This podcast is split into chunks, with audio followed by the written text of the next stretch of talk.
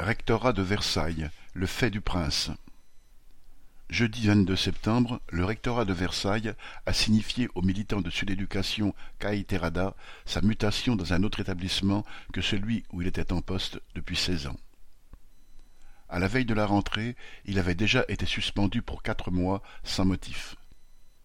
Pour éviter toute contestation et surtout tout recours, le ministère de l'Éducation nationale ose prétendre que ni la suspension provisoire ni la mutation d'office dans un autre établissement ne sont des sanctions. Elles seraient décidées guillemets, dans l'intérêt du service et pour rétablir la sérénité. Le résultat ne s'est pas fait attendre.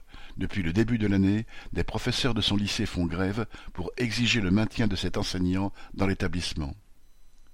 Mercredi 21 septembre, deux cents manifestants, dont une cinquantaine de Joliot-Curie, se sont rassemblés à côté du ministère où Kai était reçu. Des représentants de partis politiques et des syndicats, dont Nathalie Arthaud, étaient également présents.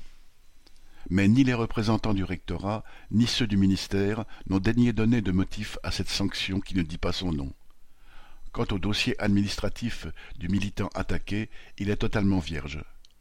La lettre de la rectrice, annonçant la mutation, est à ce titre particulièrement hypocrite et insidieuse, puisqu'elle prétend que, citation, le nom de M. Caïterada revient comme participant activement, en dehors des instances du dialogue social de l'établissement ainsi que de l'exercice normal d'une activité syndicale, à la dégradation du climat au sein de la communauté éducative.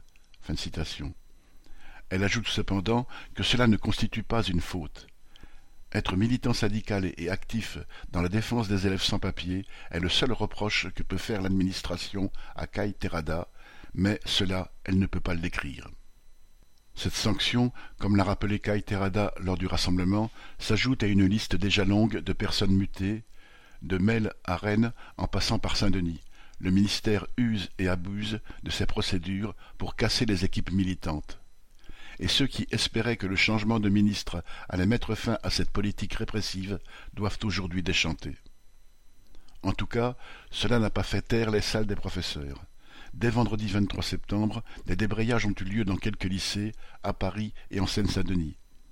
Au lycée Voltaire, à Paris, 23 enseignants sur 53 ont voté la grève. Le même jour, des enseignants du lycée voisin d'Orient les rejoignaient dans la grève et appelaient à une nouvelle assemblée lundi 26 à 8 heures. Une quinzaine d'enseignants votaient alors la grève pour la journée pour exiger la réintégration de Kai Terada dans son poste. Nombre d'enseignants sont indignés et conscients qu'en s'attaquant à Kai, le ministère veut casser toute protestation. Ce n'est visiblement pas gagné.